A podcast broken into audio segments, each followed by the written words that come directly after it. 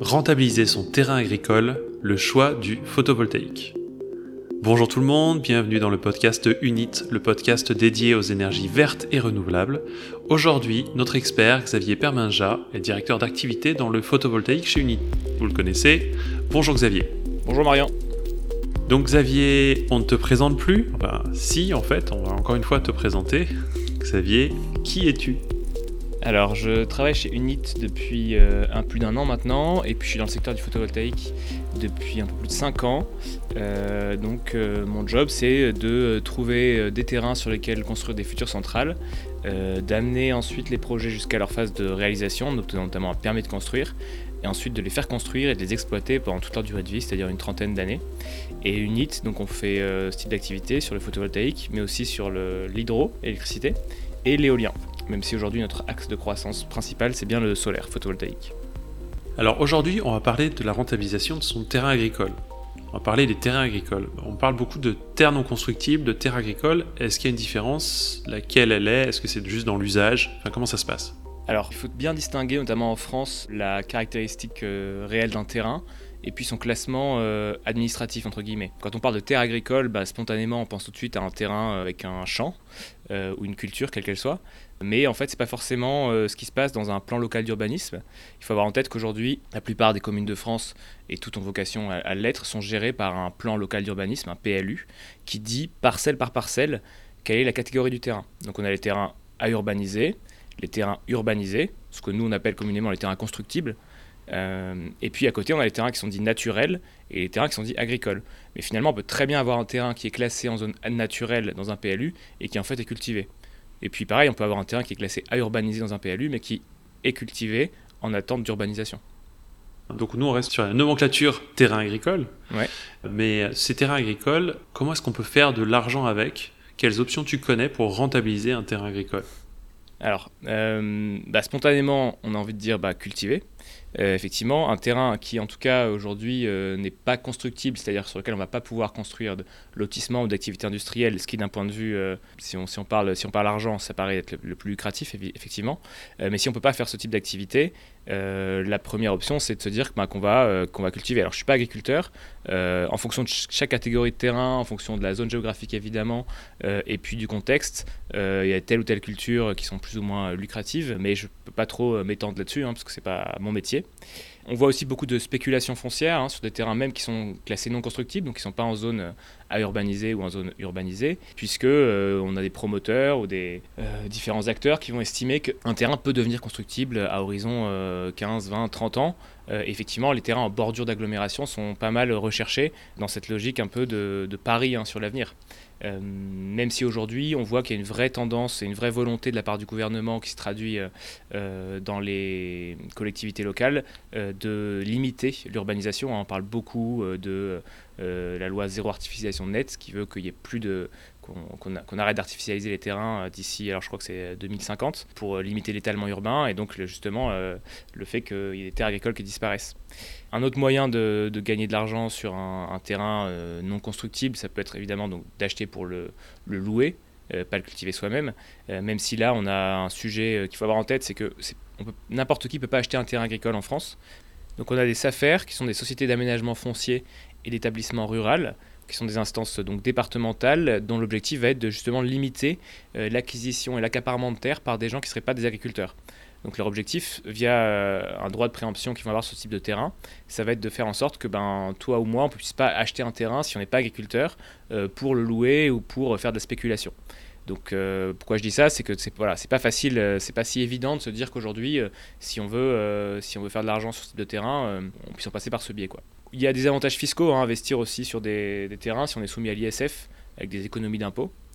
Euh, et puis euh, cette logique aussi de plus-value à la revente, hein. La demande foncière étant assez forte en France, euh, avec un doublement de la valeur des terres sur les 30 dernières années, bah, il y a pas mal d'investisseurs, il y a des assurances qui investissent là-dedans aussi, en se disant que bah, ils revendront le terrain plus tard. Et enfin, un moyen qui est celui qui m'intéresse le plus quand on est propriétaire de terres agricoles, ça va être de louer à des acteurs comme Unit pour faire ce qu'on appelle de l'agrivoltaïsme. Donc euh, l'agrivoltaïsme, on en a déjà parlé, c'est euh, coupler euh, la production agricole et la production électrique sur une même parcelle. nous, notre définition, en tout cas chez Unit, c'est, enfin notre volonté, c'est de dire que on arrive à concilier les deux usages sans dégrader la production agricole. Voilà, et donc effectivement, ça permet euh, ce qu'un acteur comme nous paye un loyer au propriétaire, tout en lui assurant la continuité de son activité agricole.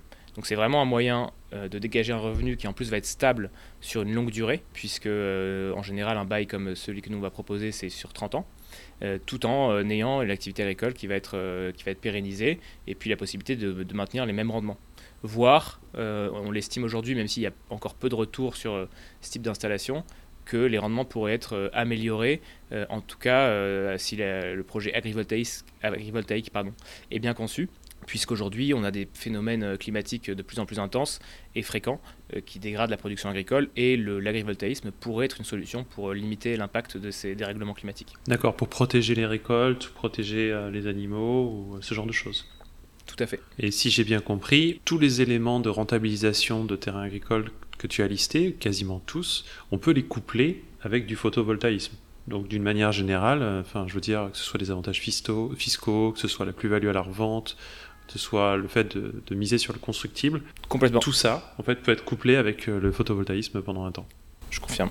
Alors, est-ce que tu considères qu'acheter un terrain agricole pour le louer, c'est une bonne affaire? Est-ce que tu as déjà vu des gens, des partenaires à toi faire ça? Est-ce que c'est courant? Est-ce que c'est un chemin euh, qu'on observe régulièrement? Oui, nous on a des partenaires qui euh, viennent nous voir en nous disant bah voilà si j'achète ce foncier, euh, est-ce que ça vous paraît pertinent pour une centrale solaire? Et qui ont très bien compris qu'effectivement c'était des investissements qui peuvent être pouvaient être très rentables. Euh, il faut avoir en tête qu'aujourd'hui il y a énormément de concurrence hein, pour, pour trouver des terrains pour installer des centrales photovoltaïques en France, ce qui veut dire que les prix à la location ont pas mal augmenté. on se retrouve parfois dans des situations où finalement on a des loyers annuels qui correspondent au prix d'acquisition du terrain. C'est-à-dire qu'en un an, euh, on a remboursé son investissement. Donc euh, ça, c'est des cas un petit peu extrêmes. Donc effectivement, mais par contre, voilà, c'est assez fréquent qu'on ait des partenaires qui nous disent, bah voilà, j'investis ici. Est-ce que vous me proposez un projet euh, photovoltaïque?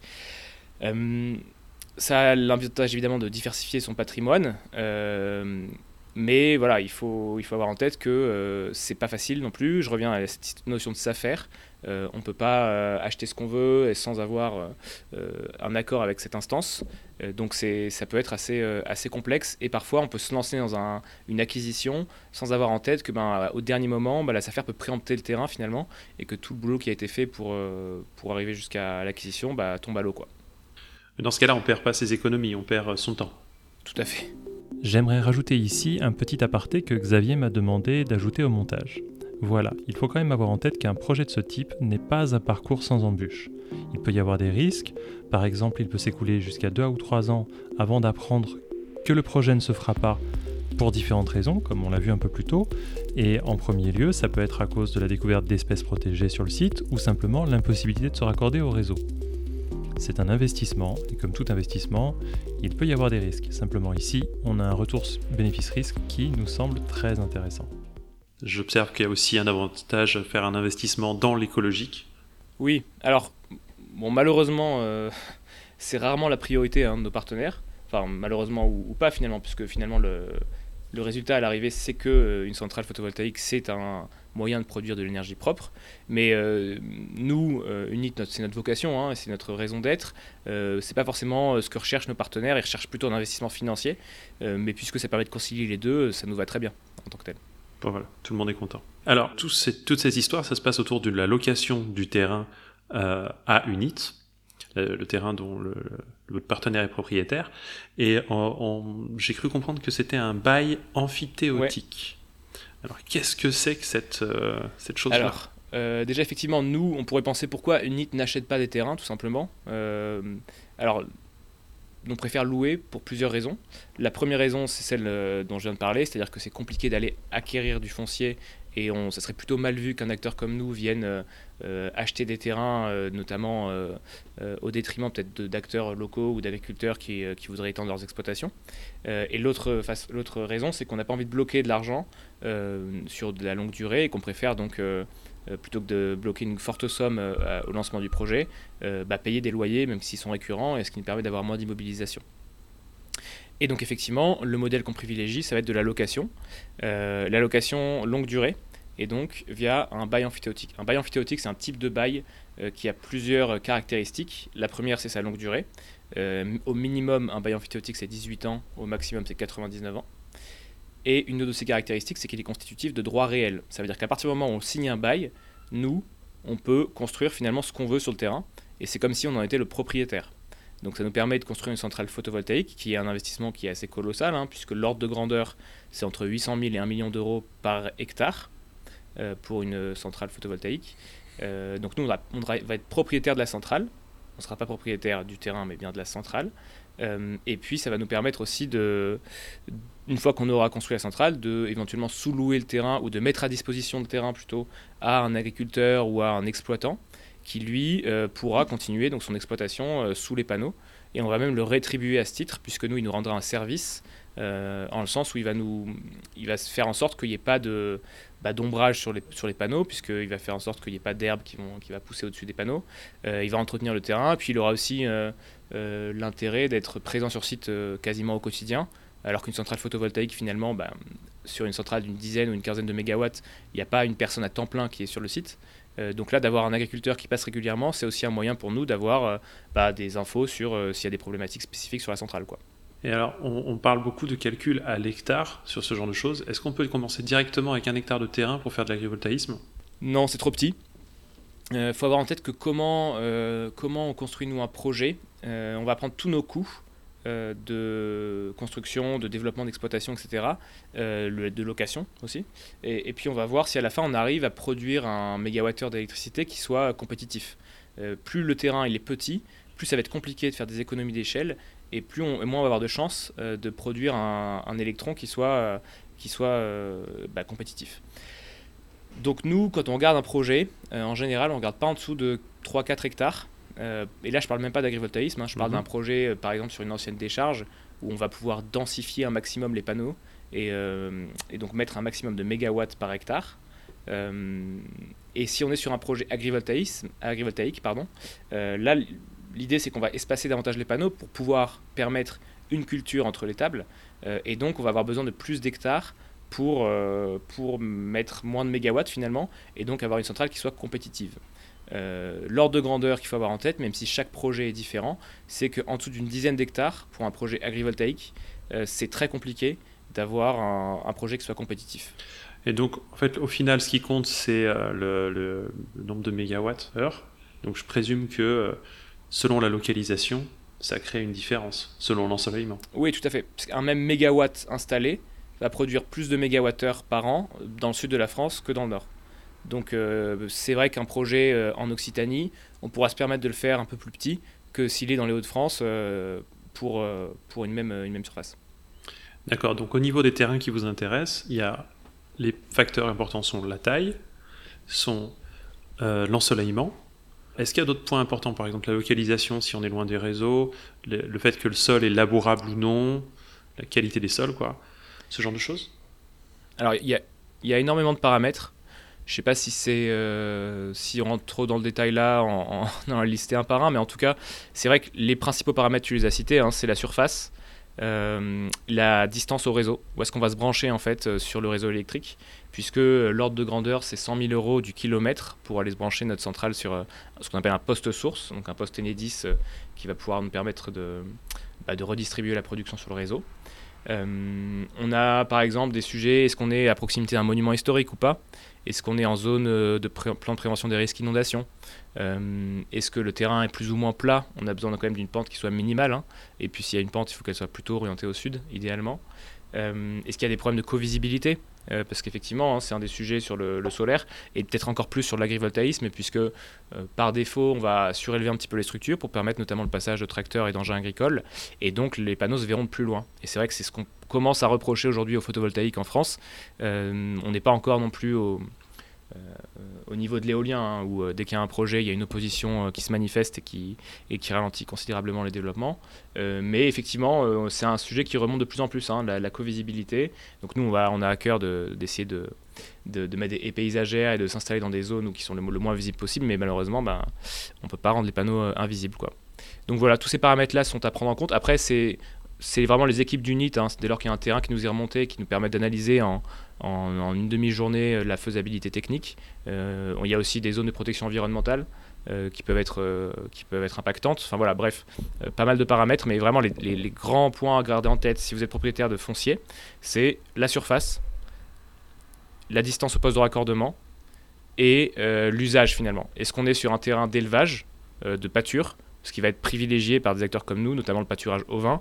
Pourquoi? Parce que ben, ça permet de mettre des tables qui ne soient pas non plus trop surélevées et donc moins chères à construire, et de maintenir vraiment un usage euh, du sol sans, avoir à le modifier. Un terrain aujourd'hui qui soit un champ de blé euh, dans la Beauce, par exemple, c'est plus compliqué euh, de développer un projet dessus. Quoi. Alors, on, va venir sur ce, sur ce point-là, mais donc si jamais moi j'ai un terrain et que je suis intéressé, Comment ça se passe? Je vous contacte? Tout à fait. L'idée, c'est de nous mettre. Euh, donc, on, a, euh, on mettra le lien vers notre site internet. Vous nous envoyez le, terrain, on, se refait un petit, euh, un petit appel pour comprendre un peu les tenants et aboutissants, parce qu'il y a pas mal d'autres problématiques hein, qu'on n'a pas évoquées, mais si c'est un terrain en indivision, par exemple, ça va être plus compliqué pour nous parce qu'il y aura bah, plus de personnes à convaincre, ça va être plus long pour signer l'accord foncier, etc.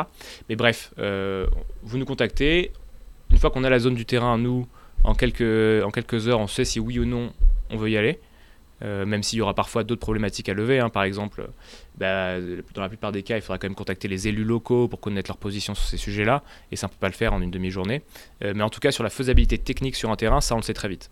Euh, à partir de là, maintenant, on se rencontre, on fait une visite technique du site, et on vous propose une location, un loyer qui soit adapté. Donc, comme je le disais tout à l'heure, en fonction de la taille, de la distance au réseau, etc., nous, on propose un loyer par hectare ou par mégawatt et par an. Et puis après, on signe cet accord foncier et là, on lance les différentes études et on part pour deux à trois ans de développement avant de lancer la construction de la centrale. Donc, on a listé un certain nombre d'exploitations qui pouvaient être intéressantes pour du photovoltaïque dans le sens de l'agrivoltaïsme. Au niveau de ces exploitations, quid des, euh, par exemple, des exploitations porcines, laitières, avicoles, enfin tous les euh, tous les types ou même les vignes. Est-ce qu'il y a des exploitations euh, que tu recommandes plus que d'autres? J'ai une petite liste là en tête. Est-ce que tu peux voir point par point? Donc le, terrain privilégié vraiment, c'est celui dont je viens de parler pour nous, c'est les exploitations ovines, donc des zones de pâturage avec euh, des moutons ou des brebis, euh, pas des chèvres hein, puisqu'elles euh, elles montent sur les panneaux, ce qui n'est pas idéal. Mais finalement, c'est des zones que nous on va, on va rechercher en priorité. Pourquoi? Parce qu'en général, c'est des zones assez grandes. c'est des zones où on arrive à faire des projets où finalement on adapte un minimum les structures, donc on va les surélever à 1 mètre, 1 mètre 20, mais euh, finalement c'est pas, pas tant que ça, on va les espacer un petit peu plus, euh, et puis surtout on commence à avoir des études qui montrent qu'il euh, y a un vrai gain pour la production agricole. Donc c'est pour ça qu'aujourd'hui, euh, c'est vraiment nous ce qu'on cible en priorité. Alors il y, a des champs d'agriculture ou certains de nos confrères là qui ont fait des études. on n'a qu'un an ou deux de recul, donc c'est peut-être un petit peu tôt pour en parler. Mais par exemple, euh, j'ai quelques chiffres en tête. Euh, sur une étude qui a été menée, donc je crois que c'était en Saône-et-Loire, entre deux sites, donc un avec 8 hectares sans panneaux, l'autre avec des panneaux et les deux avec du pâturage au vin.